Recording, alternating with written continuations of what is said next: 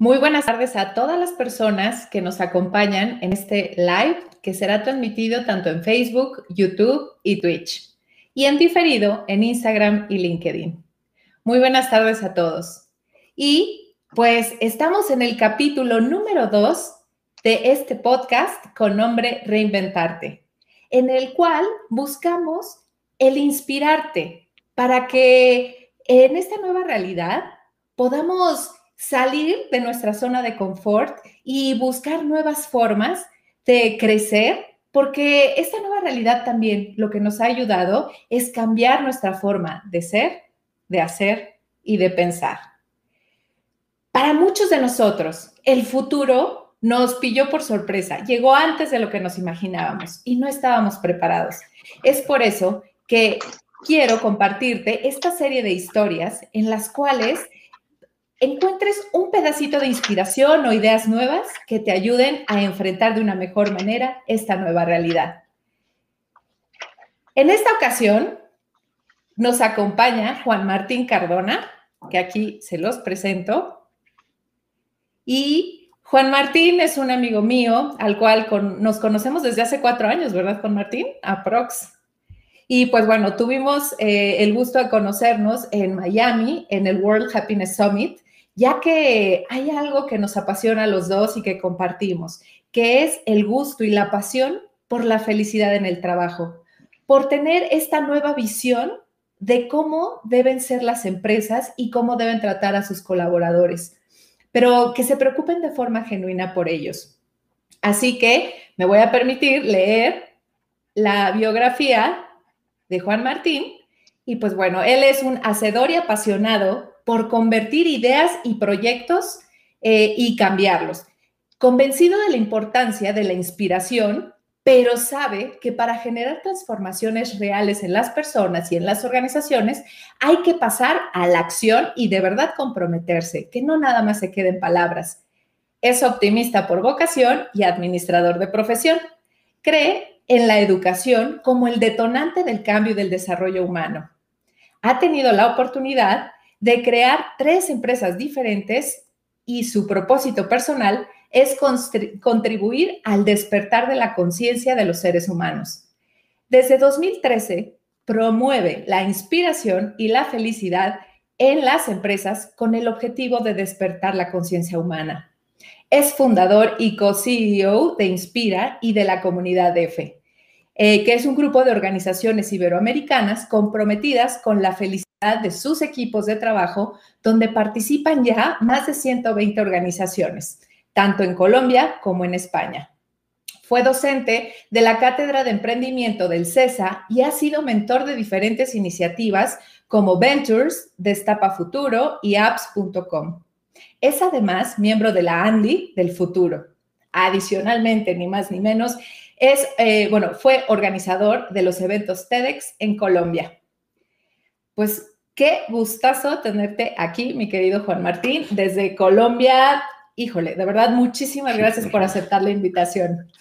Querida Noé, gracias a ti por esta invitación. Siempre es un gusto poder compartir contigo, conversar y sobre todo co-crear y tejer ideas y tejer eh, conversaciones poderosas. Así es, así es. Y sobre todo, ¿sabes qué? Que, los dos tenemos este propósito superior, ¿no? De, ayudar a las personas, la vocación de servicio. Y pues vamos a entrarle a las preguntas, ¿te parece? Adelante. Pues mira, la primera pregunta, que es la pregunta obligada, ¿cómo te has reinventado tú a nivel personal durante esta pandemia? Noé, yo creo que esta pandemia ha sido un proceso de despertar colectivo en conciencia sin precedentes. Creo que estamos enfrentados ante una situación de mm, reflexionar y al mismo tiempo replantear muchos aspectos de nuestra vida. Y mm, el contexto en el que todos como humanidad estamos enfrentados ya desde hace 13 meses, bueno, incluso más, porque digo 13 meses más que todo como en, América y en el resto del mundo ya un poco más de, pues, de un año y cuatro meses. es un, escenario que nos invita a parar, a volver al hogar y al mismo tiempo a reflexionar cómo podemos vivir una nueva vida con el contexto que tenemos y cómo podemos hacer de la mejor manera eh, lo que cada uno hace, dadas las circunstancias. Entonces, cuando tú me haces la pregunta de cómo me he reinventado en esta, en esta pandemia, parte del hecho de un primer componente asociado a mi, mi vida prepandemia era eh, constantemente en interacción física, presencial y en auditorios y en, constante interacción humana. Y mm, en menos de una semana todo cambió, todo se transformó. Y mm, recuerdo que incluso el día que inició la pandemia en Colombia, justo el día que empezó la pandemia, eh, en Bogotá específicamente porque fue la primera ciudad que hizo los primeros simulacros de la cuarentena, ese mismo día nosotros teníamos un evento de 500 personas en Bogotá y al siguiente día teníamos otras 500 personas convocadas en Medellín. Íbamos a celebrar el Día Internacional de la Felicidad, que fue el 20 de marzo. El 20 de marzo empezó la cuarentena en Colombia. Y mm, ese fue un punto de quiebre porque mm, en menos de una semana todo cambió. Y eso ha hecho que mm, en esta pandemia en muy poco tiempo, a nivel individual, haya tenido que replantearme muchas cosas de mi vida para, digamos, ir eh, hilando sobre algo tan abstracto y general como lo que he dicho hasta el momento. Y mm, aterrizándolo un poco es, por un lado, abordar algo que mm, antes no lo tenía tan claro y era, por ejemplo, cuál era mi relación con la soledad desde una aproximación de entender por qué estaba solo y por qué me tocó una cuarentena encerrado en Bogotá, en un apartamento, completamente solo, en donde mi familia estaba lejos, si bien tenía amigos cerca, no nos podíamos ver. Entonces, ese primer contexto me llevó a entender cómo podía empezar a abordar creencias que tenía alrededor de la soledad. Y para mí la cuarentena ha sido ese escenario en donde he replanteado muchas creencias que tengo a nivel personal y en donde he construido otras, otras asociadas a el tiempo de calidad, al tiempo de descanso alternado con el tiempo de trabajo, a mm, separar eh, dinámicas, sobre todo de entender cómo yo puedo tener muchas experiencias incluso en un mismo espacio que se llama el hogar, la casa. Entonces, creo que la cuarentena a mí me ha servido para reinventarme desde la forma en la que he abordado mis creencias y al mismo tiempo en la forma en la que he aumentado mi nivel de conciencia de forma acelerada. Si bien vengo en un proceso constante, permanente, de subidas y bajadas en conciencia, aunque así parezcan bajadas en, en conciencia, cuando uno está trabajando en conciencia, siempre va avanzando y progresando. Y por más que haya sensaciones de que estoy perdido, de que no me siento, eh, que en, algunos, en algunas eh, condiciones de pronto siento que no tengo las cosas claras, cualquier trabajo en conciencia es evolucionar desde el ser de cada individuo. Entonces, siento que la pandemia me ha dado más tiempo para mí, para pensarme, para reflexionar y sobre todo para reinventarme.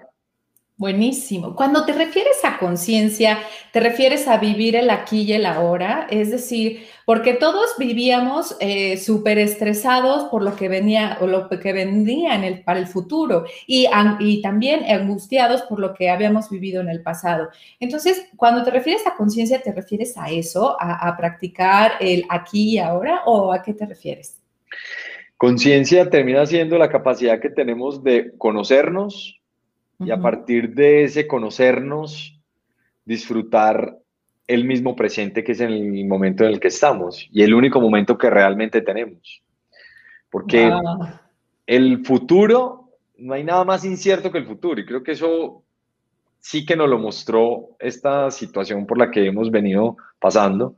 No sabemos cuál va a ser el futuro, ahora sí más que nunca, por más futuristas y futurólogos que queramos ser, e incluso eh, siendo fans del, del futuro, no lo podemos controlar, es completamente incierto. Y mm, el pasado es información, el pasado es eh, registros que nos muestran hechos históricos, pero que no podemos modificar.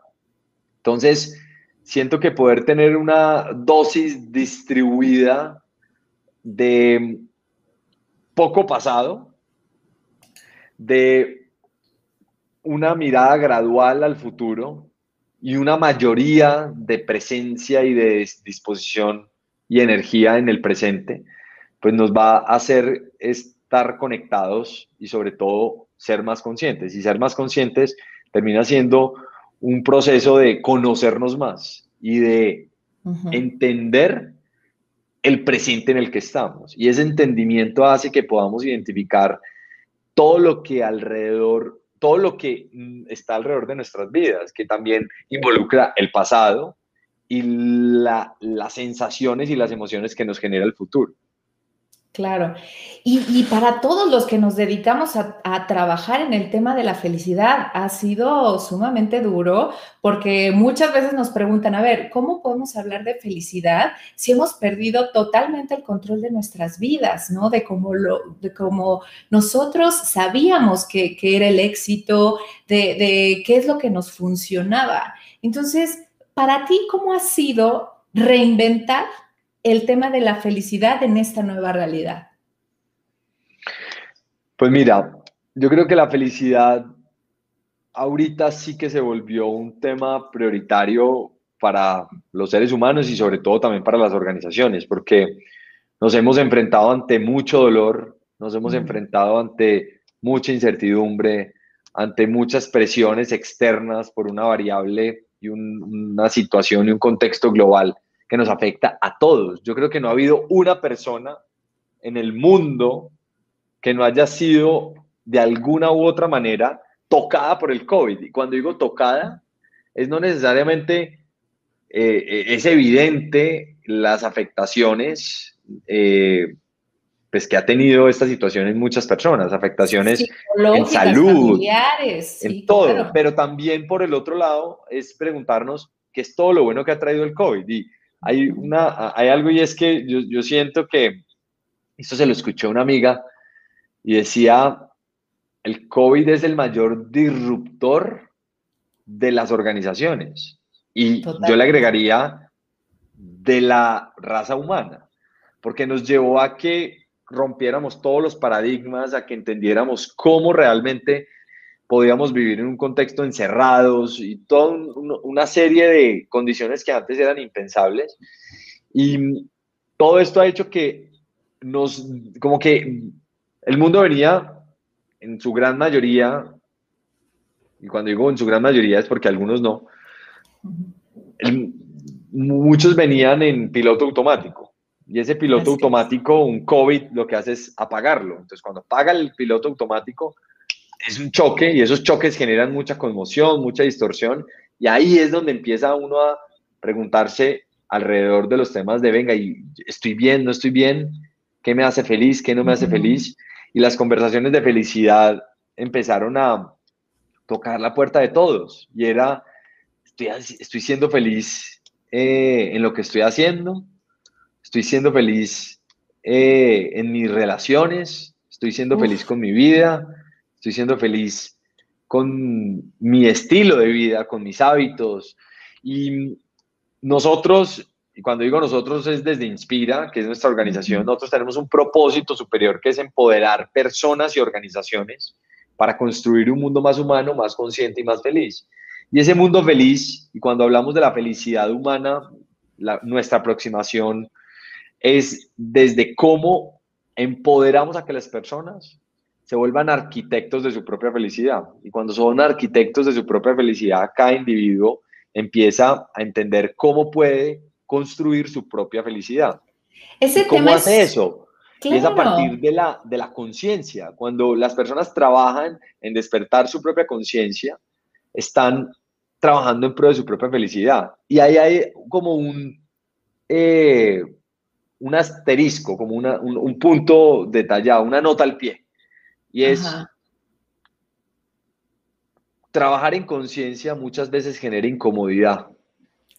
Entonces, Porque cuando no te gusta uno, lo que encuentras, ¿estás de, acuerdo? De acuerdo. Entonces, cuando uno empieza a trabajar en la felicidad de uno mismo al principio, muchas veces los caminos no son agradables y son complejos. Y poder entender cómo uno puede trabajar en pro de su propia felicidad a partir de la conciencia, lo que está haciendo es empoderándose uno mismo. Porque cuando la felicidad empieza a radicar en variables externas y en estímulos externos y en el hacer o el tener, esas son variables que son finitas. En cambio, la, variable, la variable del ser, que está directamente conectada con la conciencia humana, esa conciencia humana es el trabajo en el ser y es entender yo cómo soy más consciente. Entonces, para ir aterrizando esto un poco en ejemplos, si es, si yo empiezo a trabajar en mi conciencia y me doy cuenta que soy mal geniado, o que tengo, estoy lleno de miedos, o que tengo muchísimas inseguridades, eso me va a generar incomodidad de entrada. Y eso me va a generar incluso no querer trabajar en ellas. El solo hecho de trabajar en esos componentes es trabajar en su propia felicidad y empezar a construir su felicidad, así sea un poquito incómodo o muy incómodo en algunos puntos. Y hay un eh, amigo, empresario, filósofo, médico, que se llama Andrés Aguirre. Él es el director del Hospital Pablo Tobón Uribe. En Colombia. acá en Colombia. Y él a mí una vez me compartió una definición de felicidad que me marcó. Y es que la felicidad es conocer su propia infelicidad y saberla gestionar. Y me pareció muy sabio esa respuesta. Porque cuando uno conoce su otro lado oscuro, si en medio de buscar la luz encuentra oscuridad, pero si logra entender esa oscuridad, logra, logra descifrarla y logra también empezar a entenderla y a vivir, incluso a transformarla en, en, en, luz. En acciones, claro, tomar acciones. Ahí es cuando uno empieza a trabajar en la felicidad, incluso sin saber. Claro, y, aquí has tocado un tema bien importante, que, que es eh, volverte arquitecto de tu propia felicidad. Y, digo que es tan importante porque muchas veces nos han enseñado a que la felicidad nos las tiene que brindar las demás personas, ¿no? O, que, eh, o en la empresa, ¿no? Que la empresa es la que nos tiene que generar felicidad. Y, dejándole nosotros esa responsabilidad a los demás y no asumiendo los mandos de nuestra vida, ¿no? O sea, el remo del timón de, nuestro, de nuestra propia vida y nuestro propio destino. Y, también se vuelve una paradoja porque, como mencionabas, ¿no? Cuando tú estás en este proceso de autoconocimiento y no te gusta lo que ves, es como de, ups, cierras los ojos, sigues cerrando los ojos o de verdad enfrentas a tus demonios. Entonces, es un proceso muy duro que afortunadamente la pandemia, con, este tiempo de resguardo que hemos eh, estado pasando, nos ha permitido el, poder reflexionar, ¿no? Como tú decías, sobre nuestras relaciones eh, a todos niveles, ya sea familiares, porque también nunca habíamos tenido la oportunidad de convivir 24/7 con nuestra familia o de tenerlos completamente alejados, ¿sabes? Como nos platicabas tú. En segundo lugar, de nuestro trabajo, porque muchos nos quejábamos de, ay, no, es que va a haber un tráfico horrible o un trancón, ¿no? Como dicen en Colombia. O, me va a tocar o también dicen taco. Ah, ok. bueno, que me va a tocar todo el tráfico en, el, en el traslado de mi casa al, trabajo. Y de verdad que no valorábamos esos 5 o 10 minutitos con el compañero para contarnos de nuestra vida, para contarnos de este, la película que vimos, del proyecto en el que estamos, ¿sabes? Que eso brinda tanto inteligencia emocional como inteligencia intelectual a las organizaciones. Era, eran temas que no se veían porque los teníamos así, tan, o sea, a, diario, ¿sabes? No, no se percibían, pero ahora que la vida cambió es cuando decimos, ay, no, ya con todo y, y tráfico no me importa, quiero ver a mis compañeros, quiero ver a mi jefe, ¿sabes? Y también, o sea, que ha pasado que, muchas parejas ya hasta se están divorciando porque ya tanta convivencia, pues al final no les da un respiro y, no han sabido pues gestionar sus problemas, ¿no? Entonces, también las empresas, afortunadamente, no sé tú qué opines, eh, Juan Martín, pero, pero como que ya se está hablando más del tema del bienestar organizacional, de la felicidad de los colaboradores, más que antes, sobre todo por, la crisis emocional en la que han caído los colaboradores, ¿no? ¿Tú qué opinas? Sin duda, creo que eso es un tema que mm, ya se viene eh, conversando desde hace varios años en Latinoamérica. Creo que hemos estado muy influenciados, y tú lo sabes, por compañías que han sido ejemplo a nivel global en estos temas que se vuelven referentes y también se vuelven guías para incluir una temática como estas dentro de eh, estructuras organizacionales o modelos organizacionales que han estado un poco eh, guiados y centrados también como por modelos muy clásicos.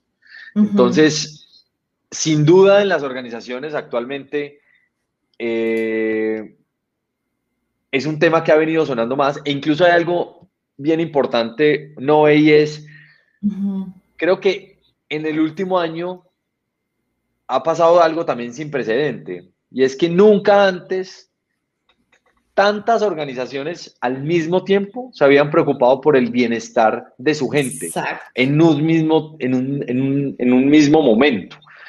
Y pues fue un poco forzado, o tal vez un poco no, fue muy forzado porque obligó a las organizaciones a preocuparse por esto. Y así haya sido así, yo creo que esto va a sembrar unas semillas dentro de las organizaciones, de tal manera que la empresa que no creía en esto lo va a empezar a priorizar porque le tocó. Y las que ya lo venían haciendo, lo que, lo que aprovechan es apalancar esto y llevarlo a otros niveles y seguirlos evolucionando.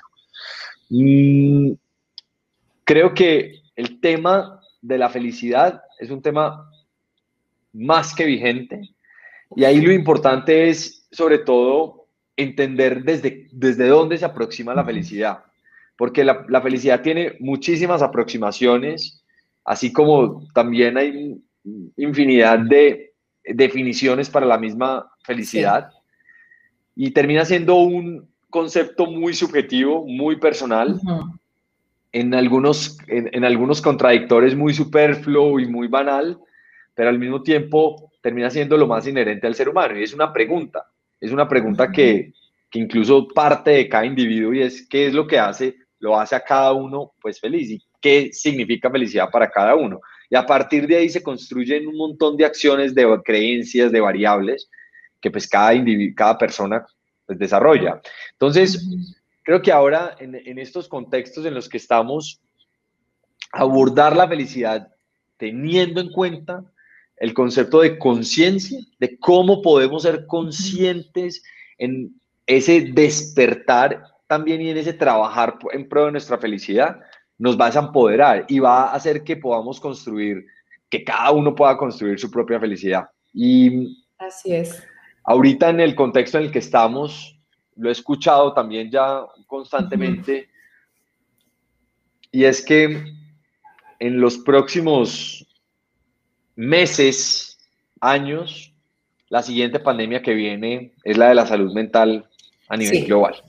Totalmente Entonces, poder entender cómo procesos de conciencia y de que las organizaciones trabajen en pro de la felicidad de sus equipos de trabajo tenga un impacto en la salud mental de las personas, va a ser tarea y además va a ser un gran reto y como dicen ustedes, un temazo a desarrollar y sobre todo a ponerle total atención y total seriedad y a nosotros que somos compañeros de trabajo y que trabajamos precisamente en estas temáticas, además tiene un nivel de exigencia muy grande y es prepararnos, formarnos y también estar a la altura de la situación para poder generar el bienestar, para poder generar las herramientas y poder generar metodologías con las que podamos construir, contribuir a este gran problema que se avecina. Claro. Entonces tenemos mucho, mucho trabajo por delante, Noé.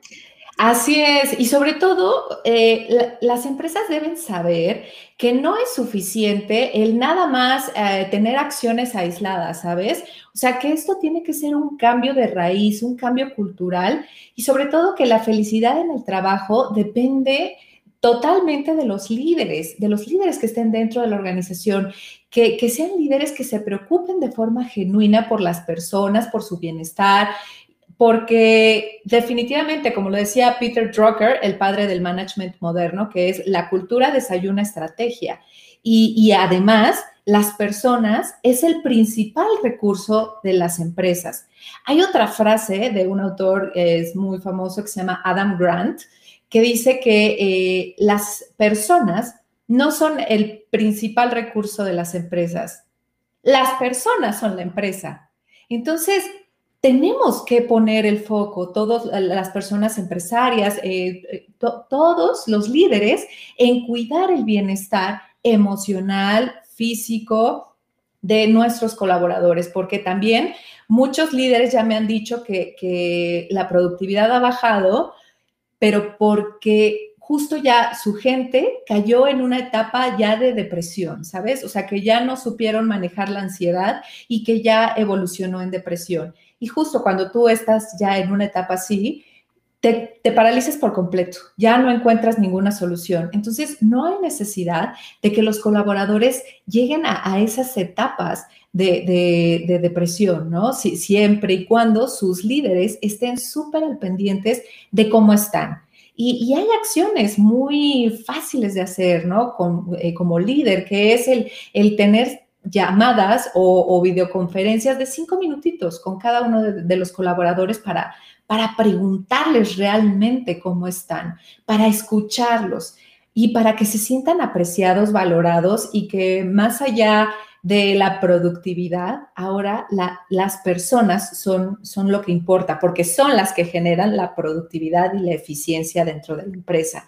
Siempre y cuando la empresa les dé esa seguridad psicológica de que se vale decir que, no estoy en condiciones, ¿sabes? O sea, se vale decir que, que oye, ¿sabes qué? El día de hoy no puedo, eh, tengo a, mi abuelita enferma o a mi papá, ¿sabes? O sea, el, el volver a las organizaciones humanas otra vez. Y, pues bueno, eh, Juan Martín, cuéntanos, ¿cuál sería entonces la diferencia entre el trabajo convencional y un trabajo consciente? Pues mira, el trabajo consciente involucra tener un alto grado de autoconocimiento a nivel individual para poder entender cuáles son todas esas conversaciones internas que cada uno tiene que llevan a que se movilice o a que se paralice, que llevan a que mm, reconozca o pase por alto sus talentos, a que identifique y traiga sobre las conversaciones y también sobre incluso la misma reflexión, la vulnerabilidad, la vulnerabilidad de entender cómo estoy, por qué estoy así y si estoy así, cómo lo hago, cómo lo comparto y cómo lo hago público. ¿Cómo pedir ayuda? ¿Cómo pedir ayuda? Y además, cómo también dejarse ayudar en medio de, estas eh, como de, situaciones como complejas que muchas veces nos puede llegar a costar también incluso recibir ayuda y dejarnos ayudar y guiar. Entonces, yo creo que la conciencia involucra pues un, aspecto muy grande en el trabajo. Y mm, poder desde, desde cada individuo trabajar en su propia conciencia va a hacer que pueda tener una mejor forma de trabajar y sobre todo ser un mejor profesional. Pero primero hay que trabajar en, a nivel individual, primero hay que trabajar en uno, primero hay que trabajar un líder, cómo va a ayudar a desarrollar y cómo va a hacer que sus equipos de trabajo crezcan si él o ella no están trabajando en sus propios procesos internos de crecimiento. Y nosotros ahí abordamos del liderazgo consciente. Y el liderazgo consciente hace que las personas conozcan, primero se desarrollen a sí mismas. El líder tiene esa responsabilidad de qué tanto está creciendo. Y mm, muchas veces encontramos en algunas situaciones líderes que dejan esta tarea para después o dejan, aplazan esta tarea y esta tarea termina siendo una de las tareas más importantes del líder. Y es crecer a nivel personal, desarrollarse a nivel personal. Para poder luego acompañar a que sus equipos de trabajo crezcan y se desarrollen. Y además para poder ser coherentes sobre todo si estamos apostando a, que las empresas pues promuevan ciertos tipos de liderazgo, liderazgo consciente, liderazgo adaptativo, liderazgo resiliente. Y si esos liderazgos pues no están siendo coherentes, rápidamente se desdibujan y terminan siendo saludos a la bandera, como decimos aquí en Colombia, que no logran sobre todo permear la cultura y se quedan en, ideas llevadas a, a, media marcha. Entonces, creo que el, el, trabajo que tenemos ahora desde los líderes es en cómo empoderamos a que las personas, primero los líderes se trabajen a sí mismos y luego que los líderes empiecen a generar este efecto replicador dentro de sus equipos de trabajo, pero que estemos trabajando en la conciencia termina siendo uno de los mejores negocios que en este momento podemos entrar desde la gestión de las personas y desde la gestión de la cultura organizacional. Claro, no, y totalmente de acuerdo contigo, porque, por ejemplo, en Delivering Happiness nosotros lo que hacemos es trabajar primero desde el mí, luego el we y finalmente la comunidad, porque nadie puede dar lo que no tiene, ¿no? O sea, si no tienes ese trabajo de autoconciencia, si no sabes realmente qué es lo que te hace feliz, ¿cómo, cómo puedes eh, tú inspirar a los demás? Eh, también ahora nos hemos estado dando cuenta que las personas ya han cambiado la mentalidad que tenían sobre el trabajo, ¿no? O sea, que ya no nada más es un simple cheque para pagar los gastos o comprarte algún lujito de vez en o un capricho de vez en cuando, sino ya, eh, sobre todo las nuevas generaciones, están buscando que sea un trabajo con significado, que puedan aportar a los demás. Y sobre todo, para llegar a ese nivel es muy importante conocer primero nuestro propósito a nivel personal, qué es lo que nos mueve, qué, es eh, lo que nos apasiona, por qué estaremos dispuestos a sacrificarlo todo. Y después, conocer el propósito de la empresa para la que trabajamos. Y si nuestro propósito personal está alineado con el propósito de nuestra empresa, no, bueno, eso de verdad es un lujo y, ahí sí podemos hablar de felicidad en el trabajo. Hay algo, hay algo frente a lo que mencionas y es que yo considero que hay una realidad y es que muchas organizaciones no tienen un propósito claro. Exacto. Y también hay otra realidad y es que muchas personas no han tenido la oportunidad de preguntarse y tampoco como que han, han sido guiadas o no han tenido la reflexión alrededor de su propósito personal por, por diferentes variables. Entonces, como que eso lleva a una reflexión en entender cómo inclusive una persona que no tenga su propósito claro y que esté trabajando en una compañía sin propósito, ¿qué puede hacer ahí? Y creo que el solo hecho de que se haga la pregunta es un primer punto de partida.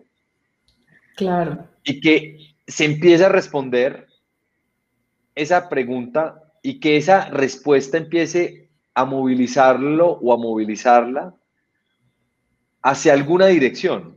Ahí ya es empezar a trabajar en eso. Y no es necesariamente esperar a que haya la mayor epifanía o a que llegue o a que, o a que pase un hecho eh, histórico en, en el mundo o en su propia vida, para empezar a trabajar en el propósito, sino hacerse la pregunta rápidamente, incluso apelar como a la complejidad, perdón, apelar a la simplicidad más bien, apelar a esa simplicidad y decir, bueno, ¿cuál es mi propósito? ¿Cuál es mi propósito hoy? Y si mi propósito hoy es tratar bien a las personas y servir, pues ese es mi propósito de hoy. Y a medida incluso de uno hacerse la pregunta, empieza a generar cambios en las realidades. Y por eso creo que hasta en, muchos contextos puede ser más importante hacerse la pregunta que tener ya completa claridad sobre el propósito. Y por supuesto es importantísimo, considero yo, que las organizaciones promuevan espacios de reflexión y de formación alrededor del propósito. Porque el propósito siento que no es algo que se construye de un día para otro, ni también algo que da como una, a partir de una sola epifanía. A o de, ups, me llegó solito, lo encontré o me encontró. como que, como que esas situaciones pueden ayudar y pueden detonar cosas. Claro. Y lo digo, digamos, desde, desde mi experiencia, pero pues eso no está, digamos, firmado sobre piedra. Pero entender y sobre todo hacerse las preguntas habilita que uno pueda empezar a preguntarse otras cosas. Perdona, a, a, tener respuestas distintas. Y cuando se tienen respuestas distintas, pues empezamos a experimentar nuevas, nuevas cosas. Entonces, el propósito, como tú bien lo mencionas, es clave, clave y fundamental para poder entender cómo el propósito se vuelve nuestra brújula. Totalmente. Cómo el propósito nos guía incluso en, las, en los momentos más oscuros y de mayor incertidumbre.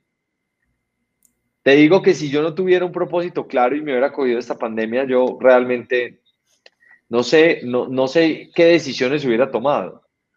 Pero el propósito termina siendo ese, e, el ancla para, para el presente y también la brújula con la que nos movemos y con la que navegamos en aguas turbulentas y con la que navegamos en aguas inciertas. sí, es la que nos marca el norte. Y no sabemos nos marca la dirección, pero no sabe, o sea, sabemos para dónde vamos, pero no sabemos cuándo vamos a llegar. Y muchas veces ni cómo. Entonces, la conversación de propósito es fundamental para poder hablar de organizaciones humanas, de trabajo humano, de trabajo consciente. Y mm, la invitación es a que hoy nos preguntemos, primero, si tenemos claro nuestro propósito. La respuesta, y está completamente válido que la respuesta sea no.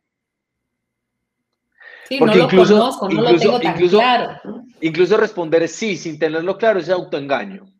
Y un autoengaño va en contravía de nuestro mismo proceso de conciencia y de nuestro mismo proceso de ser vulnerables. Creo que es muy, muy válido también decir, no sé mi propósito. No le he dedicado ni siquiera tiempo a pensar en eso no, ni se me había ocurrido. Puede pasar y no importa la edad. Así tengamos 50 años, 10 años, 15. Ahí es donde poder hacerse la pregunta nos va a habilitar sobre todo respuestas distintas y reflexiones internas para poder tener una brújula. Al menos con que tengamos la brújula del día, vamos construyendo una brújula para el resto de nuestras vidas. Así es, y también es válido decir que el propósito va evolucionando con nosotros, que, puede ir cambiando acorde a cada etapa de nuestras vidas, ¿no? Como por ejemplo, cuando estábamos en la universidad, pues eh, teníamos un propósito diferente, ¿no? O sea, que era graduarnos, aprovechar la oportunidad de poder estudiar eh, después, cuando nuestro primer trabajo, ahora, ¿no? Que ya hemos pasado por otro, por otro camino, o igual los que son padres de familia, eh, pues su propósito va, va evolucionando, ¿no? Entonces, eh, por ese lado, pues que las personas no se preocupen, que hay formas de encontrar tu propósito superior eh, a nivel personal, qué es lo que te apasiona, qué es lo que te indigna también, ¿sabes? Es como qué es por lo que, lo que te tira de la silla, o sea, qué es lo que no estás dispuesto a permitir que pase. Y, incluso, incluso cuando uno trabaja en su propia conciencia, el propósito tiende a evolucionar. Sí, claro. Sí, lo vas puliendo. de acuerdo. Entonces es un trabajo que se empieza a interconectar todas las variables y, todo termina encajando en un mismo lugar.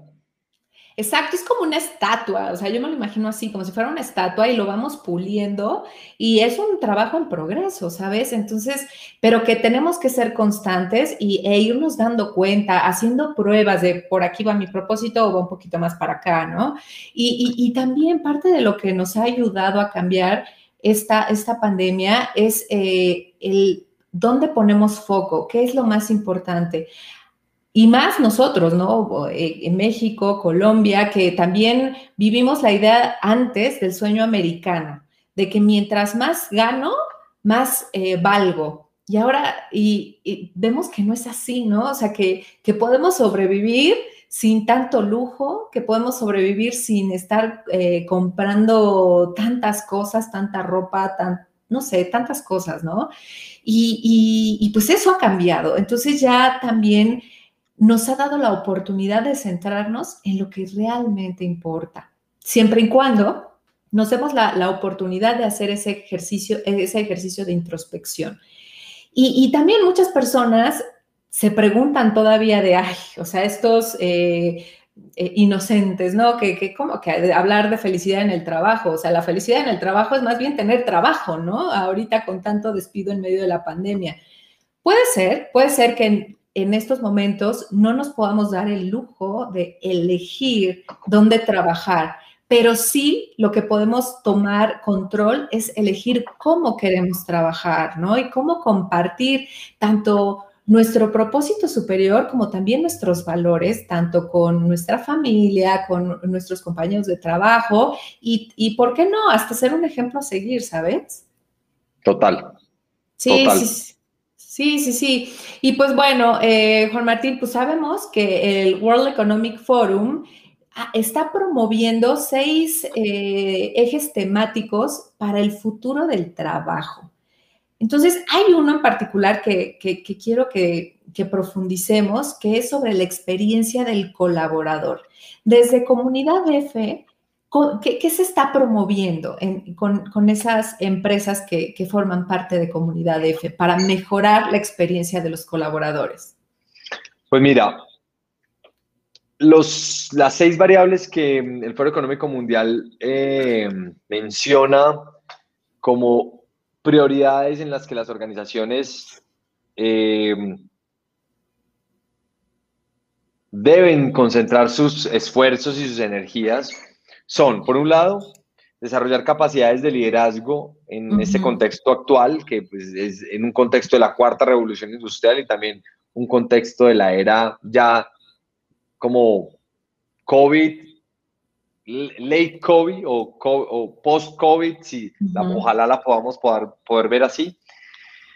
Un segundo componente que tiene que ver con integrar las nuevas tecnologías al lugar del trabajo, un tercero, un, tercero que tiene que ver con crear culturas de aprendizaje ágiles y personalizadas. Un cuarto que tiene que ver con eh, el establecimiento de las nuevas métricas para la valoración del capital humano.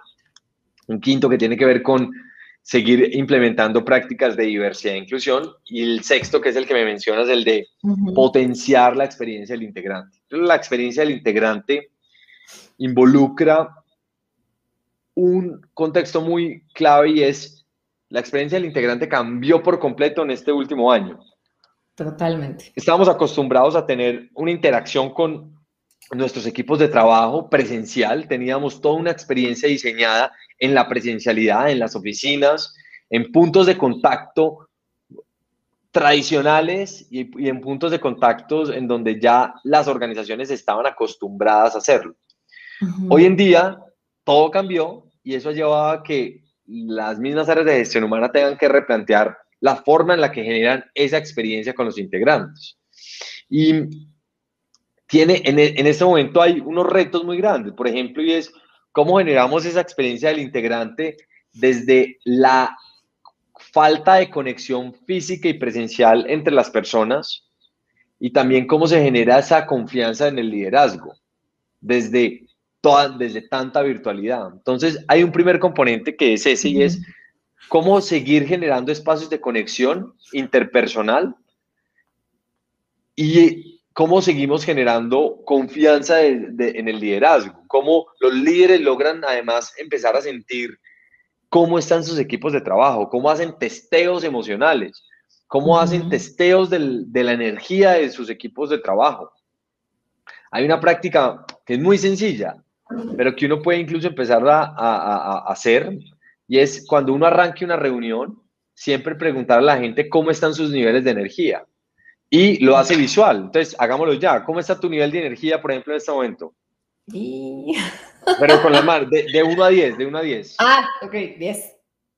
Yo estoy en 9. He tenido un día largo, inclusive más 8, para ser más, para ser más sincero. estoy en 8 y está bien. Entonces, ¿qué, puedo hacer, ¿qué puedo hacer en este momento? Y es hacer alguna activación, porque ahorita sigo contigo y sigo con, con, otra reunión. ¿Y qué, qué, puedo hacer? Entonces, puedo hacer acciones, puedo eh, meditar, o puedo hacer alguna activación física, o puedo poner una canción y bailar y generarme, porque entonces libero endorfina. Y la activación física termina siendo una herramienta para generar experiencia desde esta virtualidad. Ahora más que nunca también asociado a la experiencia del integrante hay algo clave y es cómo generamos ese vínculo entre el propósito de las personas y el propósito de la organización, sobre todo las empresas que ya están trabajando en esto. Y es muchas personas están en época de reflexión y de eh, replanteamiento y como lo dice este podcast, de, reinventarse, que termina siendo un arte. Y ese arte de reinventarse requiere de tiempo, energía y técnica. Total. Las organizaciones son llamadas a entregar técnicas para que las personas se reinventen. Y el propósito es una de esas técnicas que las personas reflexionen, saquen tiempo, escriban, piensen, pero en tiempo laboral, porque es que esto, esto es trabajar. Esto es trabajar. Claro. Y hay otra variable importante alrededor de la experiencia del, del integrante, employee experience, y es cómo en este contexto en el que estamos seguimos generando ámbitos de bienestar y cuidado, pero también ámbitos de productividad y eficiencia. Porque muchas veces los, los, líderes piensan que están peleados, ¿eh? que no podemos hablar de felicidad más productividad, no, que la felicidad de hecho es hasta pérdida de tiempo. Sí, y pues hay e, ese, eso, eso rápidamente se puede, digamos, debatir y argumentar con cifras. En este momento hay una tendencia muy fuerte, ¿no? De volver a la semana la, o de implementar y de hay un boom a nivel global de muchas organizaciones que están implementando la semana laboral de cuatro días. Cuatro días, sí. Y tenemos un caso en la comunidad de EFI. De hecho, ahorita estamos acompañando a cuatro compañías de la comunidad a que implementen esta práctica y hagan un piloto para testear si esta práctica funciona o no dentro de sus organizaciones y dentro de sus culturas. Y esta, esta práctica organizacional, una compañía ya lo implementó durante la pandemia. Y sus indicadores de, sus indicadores de eh, productividad, servicio al cliente y ventas aumentaron durante el piloto que lo hicieron inicialmente de tres meses. Wow. Entonces, Oye, y aquí, aquí quiero profundizar porque justo este es otro de los ejes, ¿no? O sea, ¿cuáles son las nuevas métricas para la valoración del capital humano? Entonces, ¿cómo lo están midiendo? Porque obviamente, eh, pues el mercado no es el mismo, las circunstancias han cambiado y, pues sabemos que, el movimiento del efectivo uh, no es el mismo. Entonces, estas empresas, ¿qué es lo que están midiendo? ¿O cómo lo miden? Pues las empresas en este momento están enfrentadas a un reto y es empezar a medir lo que antes no medían. O lo que antes medían, empezarlo a medir más seguido. Porque eso, las mediciones tradicionales con las que veníamos antes funcionan como una foto. Entonces, si la foto uno salió bien peinado, pues entonces quedó bonito y a partir de ahí, pues se toman decisiones y con esas decisiones es que planean todo el año y pues la realidad termina siendo otra. Entonces, terminan teniendo muchos sesgos y poco precisas y poco acertadas.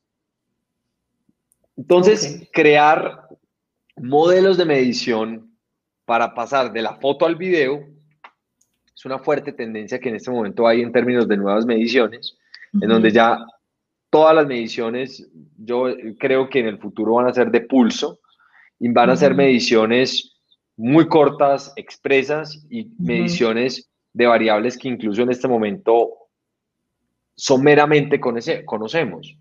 Por ejemplo, el tema del estrés. Yo creo que la variable del estrés tiene una cantidad de información, no solo desde lo psicológico, sino también desde lo fisiológico. Y poder empezar incluso a medir el estrés desde mi percepción de estrés, de si yo estoy estresado o no, y compararlo, digamos, con el ritmo cardíaco, con la variabilidad cardíaca, compararlo con la presencia de hormonas o de neurotransmisores en el cuerpo como el cortisol. El cortisol, exacto. Y hay otro que en este momento se me escapa, que es eh, incluso uno positivo que es generado por el estrés sano, que es el que hace que uno se movilice. Mm, poder empezar a mapear esas, esos indicadores termina siendo algo importante desde la gestión del talento. Claro. Hay una línea delgada y que también hay que empezar a tener conversaciones de éticos de hasta qué punto se puede llegar a medir esa información y conocerla a nivel individual y que eso sirva para tomar decisiones desde las organizaciones a favor o en contra de las personas. Entonces, oigan, si una persona está muy estresada, pues entonces ya esta persona no me interesa, entonces la cambio.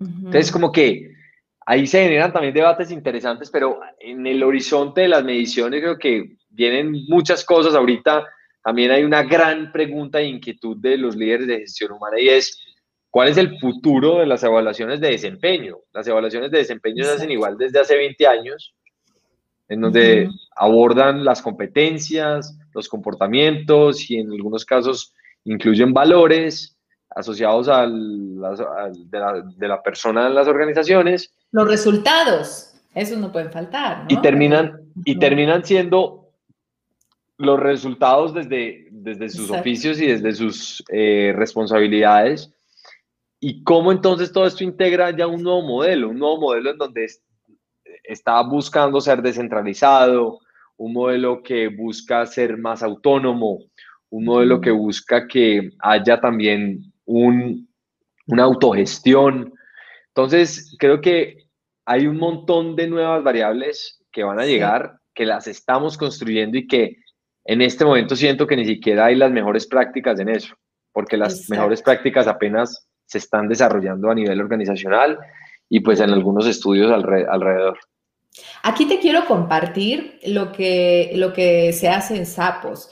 En Sapos, fíjate tú, eh, que tuvieron súper claro desde hace ya muchos años que el propósito superior debía estar al centro de todas las decisiones de negocio y también de las mediciones.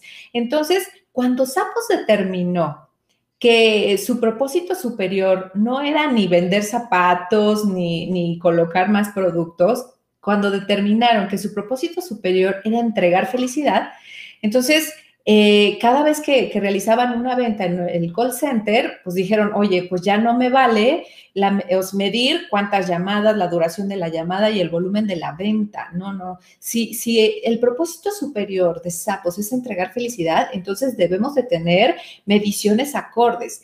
Y ahí fue que crearon el PEC, que es el Personal Emotional Connection, las conexiones personales emocionales. Y creo que este concepto está más vigente que nunca en estos momentos porque también la mentalidad de los consumidores ya cambió. Ya no nada más queremos productos y servicios, sino que queremos toda una experiencia alrededor de lo que consumimos. Entonces, lo que, lo que hacen en Sapos es eh, pues medir a través de los PECs. Es decir, no, no, no importa cuánto duró la llamada, cuál fue el volumen de la venta, sino qué tan fuerte fue la conexión emocional que pudimos establecer con ese cliente. ¿Qué tanto lo hice sentir importante? ¿Qué tanto eh, la persona disfrutó el comprar con, nosotros, qué tanto nos va a recordar y qué tanto nos va a recomendar con el boca a boca, que tú sabes que es de las mejores publicidades, ¿no? Que, que existen o que han existido.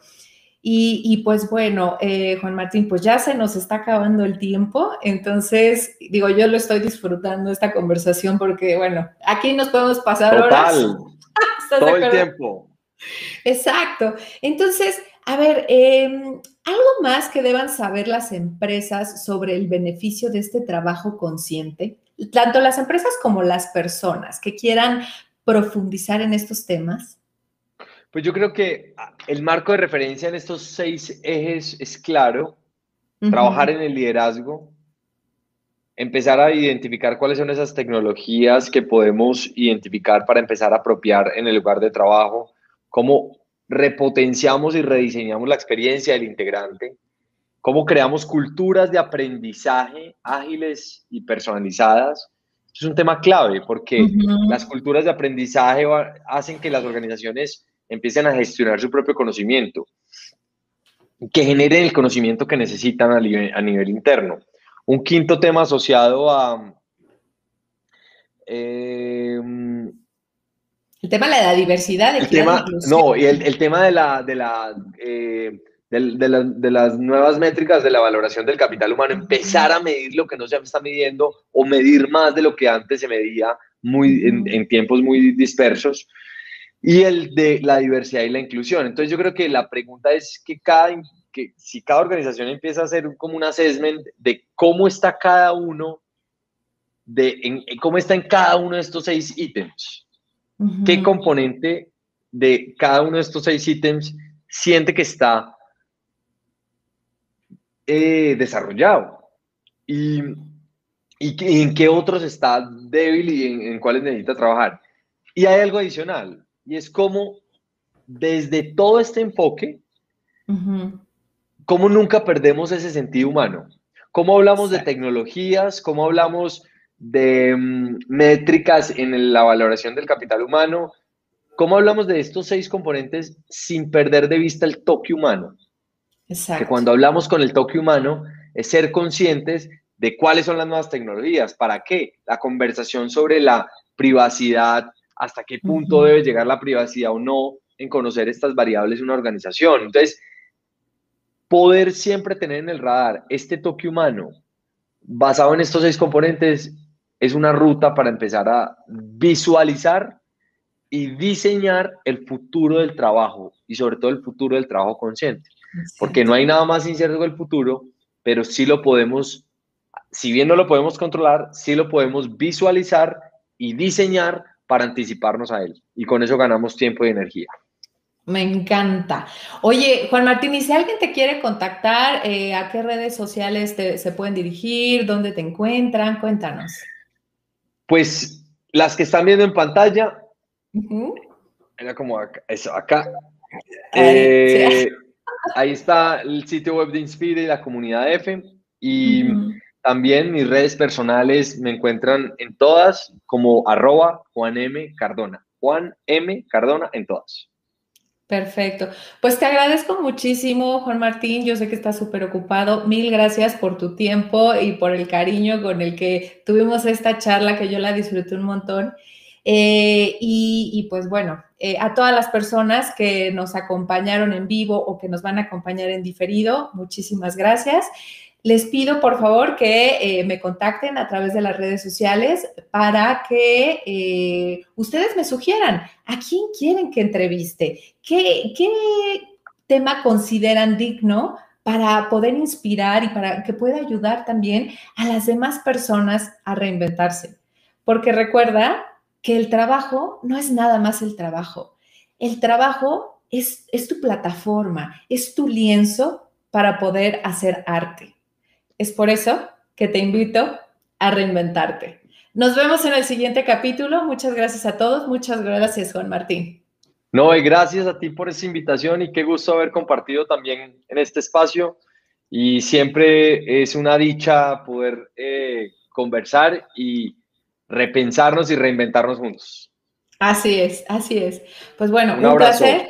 Muchas gracias. Un gracias. Bye bye.